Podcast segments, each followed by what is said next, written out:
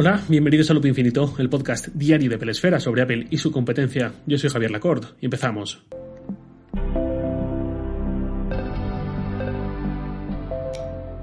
Es posible que algunos os estéis preguntando, tras leer el título, qué demonios pinta un monitor en este podcast, un monitor de Huawei. Os cuento la película y enseguida entenderéis por qué lo cuento aquí. En estos últimos meses he estado renovando mi despacho, mi entorno de trabajo. Me queda alguna cosa pendiente, pero ya está bastante completo. Ya tengo la parte más importante lista y una de esas piezas pendientes era el monitor. Ya lo he contado muchas veces, yo uso el MacBook Pro cerrado y conectado al monitor externo. En alguna época he cambiado, he usado el Mac abierto junto al monitor o directamente he usado el Mac como teclado, trackpad y pantalla secundaria, además de esa pantalla principal externa, pero en general como más me gusta es en una sola pantalla, no dos, ni dos externas, ni la externa más la integrada, solo una. Vale, una vez recuerdo que estaba hablando con Ángel Jiménez de Binarios y hablando de lo que utilizamos me hizo gracia la coincidencia de que usábamos el mismo monitor, el mismo LG. Y él me dijo, bueno, es el que usamos todos los que estamos cortados por el mismo patrón, algo así, refiriéndose a que tampoco había muchas alternativas en el mercado en cuanto a monitores 4K con USB-C y con un precio que no se disparase demasiado. Eso fue hace un tiempo y en estos últimos meses, o este último año, incluso dos años, el programa tampoco ha cambiado muchísimo y de hecho hemos visto llegar la pantalla XDR de Apple a un precio que definitivamente no es para nosotros, hablo en plural majestático. Y es raro porque tiempo atrás Apple sí que vendía monitores suyos a precios no baratos, pero sí que encajan en una compra más o menos profesional, pensando a largo plazo y tal, 1.000, 1.200 euros, por ahí. No es barato, pero no son 6.000. La cuestión es que hay un hueco en el mercado. Bueno, realmente no es que haya un hueco, simplemente Apple no lo ocupa, no está ahí. Total, que si Apple hubiese estado ahí con una propuesta más o menos razonable, pues quizás hubiese sido la elección directamente. Ya veremos si no llega así en el futuro. Pero vivo en el presente, no en el futuro, así que tenía que ver qué monitor escogía. Mirando opciones encontré un modelo que hizo que me parara en él porque me pasó lo que seguro que a vosotros también os pasa, y digo a vosotros como gente que sigue muy de cerca a Apple. Vi ese diseño y dije, esto debe ser lo más parecido que hay a un monitor hecho por Apple. Ese modelo es el Huawei MateView, concretamente el de 28 pulgadas, el, título.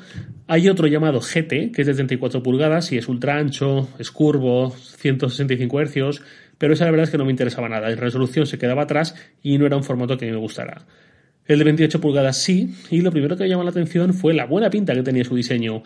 Marcos súper finos, una peana con sus diferencias, pero en la línea de lo que hace Apple últimamente, bordes planos, ángulos rectos, sencillez, Nada que ver con peanas como las que suele hacer, por ejemplo, el EG, con arcos enormes que quitan mucho espacio útil en la mesa. Entonces ya digo, eso llama la atención enseguida para el que busca algo que encaje bien con un Mac a su lado. Por eso estoy hablando de este monitor en este episodio, porque a mí me parece un monitor casi destinado a ser usado por usuarios de Mac que quieran algo así, pero Apple no se lo ofrece. Sigo, siguiente cosa que me llama la atención. Esto no es tan panorámico como es habitual, ese fue un pensamiento al verlo. Efectivamente, esto no es 16 novenos. La proporción de aspecto de este monitor es 3-2, es decir, es una pantalla no tan cuadrada como los monitores de 4-3 habituales hace bastantes años, pero sí que es notablemente más cuadrada que lo que ya estamos acostumbrados. Y aquí es donde mucha gente seguramente va a empezar a descartarlo. ¿Por qué? Porque un ratio así significa que cuando juegues a un videojuego o veas un vídeo, una serie, lo que sea, van a aparecer esas franjas negras, lógicamente, arriba y abajo. Entonces, para alguien que quiere un monitor para jugar mucho con él, por ejemplo, el típico que lo tiene conectado al Mac, pero también conectado a una consola, este monitor flojea. Se puede jugar en él perfectamente, por supuesto, pero no creo que alguien haga una compra así para estar luego viendo franjas negras si va a jugar mucho, ¿no? No es lo ideal. Un monitor 3.2 está orientado sobre todo a trabajar con él. Esta proporción implica que se gana como un 20% de pantalla extra, como si a un monitor estándar le añadieses una franja inferior que aumente un 20% del espacio ocupado, algo así. Cabe más información en pantalla y ya digo, navegadores, Excel, edición de fotos, edición de vídeo, ese tipo de entornos aquí ganan un poco, un poco bastante gracias a ese espacio extra. Total, que yo viendo todo esto me encajó mucho y adelante con él. Lo llevo usando unas tres semanas o así, más o menos, un poco más que el MacBook de 14 pulgadas, que me llegó unos días después, y os cuento qué tal con él. El diseño da lo que promete, queda genial, está muy bien resuelto, aunque como todo en esta vida no es perfecto. El diseño, ya digo, podéis echar un vistazo luego porque estos son las restricciones del formato sonoro de un podcast. A mí me convenció enseguida y además luego incluso mejoró a la hora de fijar su posición. Por cierto, un detalle importante, este monitor no es BESA, no le puedes cambiar la peana ni ponerlo en un brazo ni nada. Tal cual viene, hay que usarlo. De hecho, la pantalla es bastante fina, también porque todas las conexiones y la placa base están en la peana, el soporte, no están pegadas al monitor como es habitual. Así que quien se plantee la compra, que tenga esto en cuenta. Decía que me convenció mucho eh, a la hora de fijar la posición. Para fijar esa posición, este monitor tiene dos partes fundamentales. Por un lado, un ajuste por succión magnética que hace el conjunto más fino, más estilizado, hace que el ajuste de inclinación se hace con una especie de bola rotatoria. Me cuesta un poco describir esto porque es que además visualmente se aprecia enseguida. Por otro lado, en la parte vertical de la peana, en el palo, digamos, hay un riel deslizante para fijar la altura del monitor y nuevamente funciona muy bien. Da la sensación de que hace exactamente lo que tiene que hacer con una experiencia simple, buena y un diseño muy superior a lo que estamos acostumbrados. Los monitores suelen ser elementos un poco más toscos, menos refinados, sobre todo en la parte posterior, y aquí de verdad que aprecio lo que Huawei ha hecho, y más sabiendo que la peana no es solo una peana, sino que además la circuitería y la electrónica están dentro de ella, no dentro del monitor. Lo cual me da pie a tratar el siguiente tema. En esa peana, en el espacio que queda entre monitor y pie, ese bloque vertical a la vista, también hay un altavoz. Esto seguramente a más de uno le va a venir bien. No es una maravilla de altavoz y tampoco creo que sea justo pedírselo. Es un altavoz que cumple. Doble altavoz, mejor dicho, de 5 vatios. Dicho eso, otro matiz importante sobre ese altavoz. Si lo usamos estando conectado el Mac, no podemos controlar su volumen desde el Mac.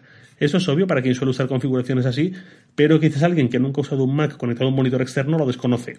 Si usamos el altavoz del monitor, las teclas de volumen del Mac no funcionan, ni el control de macOS, no hay nada que hacer. Ese volumen solo se puede ajustar con los ajustes propios del monitor, que por cierto, llegar a ese volumen es un rollo, no es rápido.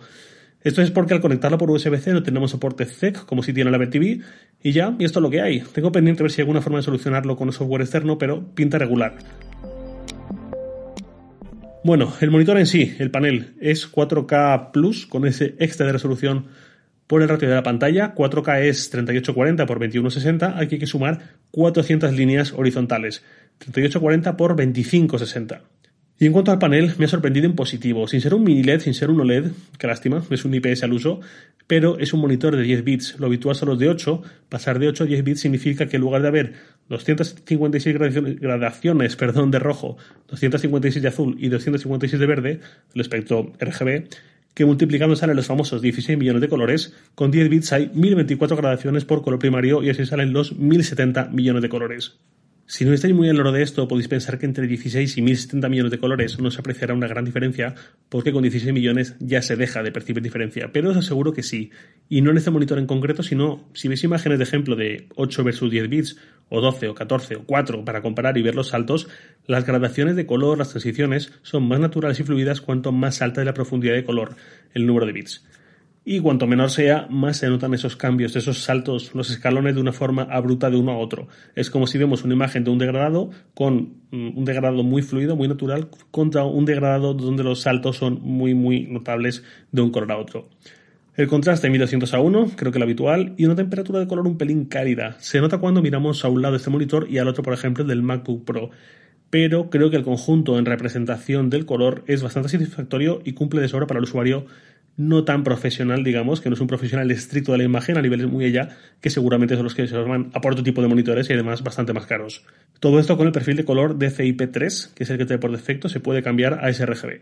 En cuanto a conexiones, y aquí es donde entra más ese pero que decía antes sobre su diseño, cuando miramos al monitor de frente, hay dos lugares donde hay puertos, a la derecha de la peana y en la parte posterior.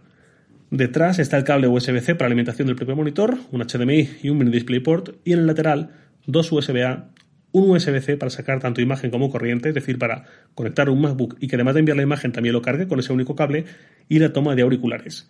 Esa es mi pega, que ese USB-C para carga de imagen está en un lateral y se ve, se ve el cable conectado, es una pena. El USB-C que hay detrás solo sirve para llevar corriente al monitor, hasta el enchufe. Y si yo conectase el Mac al HDMI trasero, tendría que conectar también el Mac al enchufe, y no es la idea, ya que tengo un monitor así, que yo puedo aprovecharlo para ese 2 en 1. Dicho eso, no descarto hacerlo si así consigo tener menos cables a la vista, he de confesar. Y creo que es todo. Yo en general estoy contento, celebro que de repente tengamos un nuevo fabricante en un sector tan plano como el de sus monitores, con tan poco movimiento, y encima que llega de esta forma, priorizando mucho el diseño como a mí me gusta, atreviéndose con un ratio 3-2, que no es lo habitual. Eso sí, lo del precio ya tal. A mí me costó, voy a redondear, voy a subir un precio a todos los precios, eh, un euro a todos los precios, 450 euros comprado el 20 de octubre en Amazon. Costaba 500, pero se aplicó automáticamente una promo y se quedó en 450. Ahora veo que está a 600 euros en Amazon. Es una subida rica lo que ha habido en este tiempo. 450 no son 600, cada uno sabrá, pero bueno, yo el precio que lo compré no me parece tampoco caro para lo que es. Cierro el episodio con una pregunta de Lucas Bilbao que me dice, hola Javier, soy Lucas, me salto la intro. Voy al lío. Desde que salió TV Plus he tenido muchas esperanzas en que se convirtiera en el nuevo iTunes, pero con el tiempo me di cuenta de que no va a ser la estrategia de Apple. Me refiero a que hoy día hay muchas series muy buenas pero están en distintas plataformas. En un principio pensé que TV Plus sería la manera de alquilar o comprar la serie que queramos sin preocuparnos de a quién pertenece.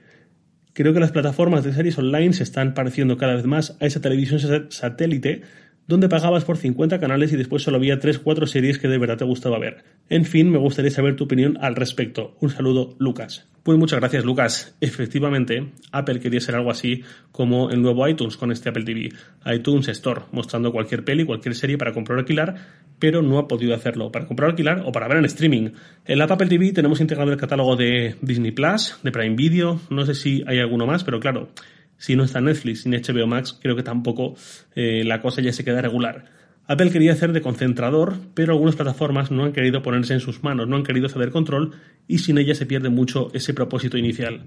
Sobre la comparación con la tele por satélite, yo entiendo que haya quien diga mm, no pienso pagar más de una plataforma simultáneamente o dos y sigue habiendo varias más que se quedan fuera, pero oye, no me parece tan problemático.